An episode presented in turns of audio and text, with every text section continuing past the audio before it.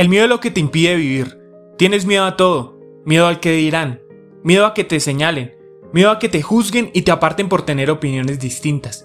Tienes miedo de reaccionar de cierta forma o no vivir de acuerdo como deseas porque a los demás podría no gustarles.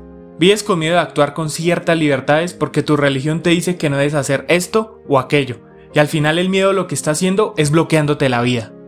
Quieres vivir, hacer, gritar, bailar y correr, y no lo haces porque seguramente alguien se quejará y quieres estar bien con todos, no quieres que nadie te diga nada. Pero tranquilo o tranquila, es tu mente que se cuida en su zona de confort, es la mente que se aparta y te aparta de vivir, haciendo que vivas como lo hacen los demás para que ganes su simpatía, y así funciona la mente colmena. Tu verdadera vida ocurre cuando la experimentas, porque te deja una experiencia, una enseñanza o alguna alegría. Y solo se puede experimentar la vida en este momento, no hay más. Tu vida, lo que quieres, lo que deseas y lo que te gusta comienza donde termina tu miedo. Cuando ignores el miedo, comenzarás a dar pasos firmes sin que el miedo te haga temblar. Cuando des esos pasos, habrás comprendido que ese día naciste en conciencia, y los días que el miedo no te detenga, serán los días donde el amor te impulse.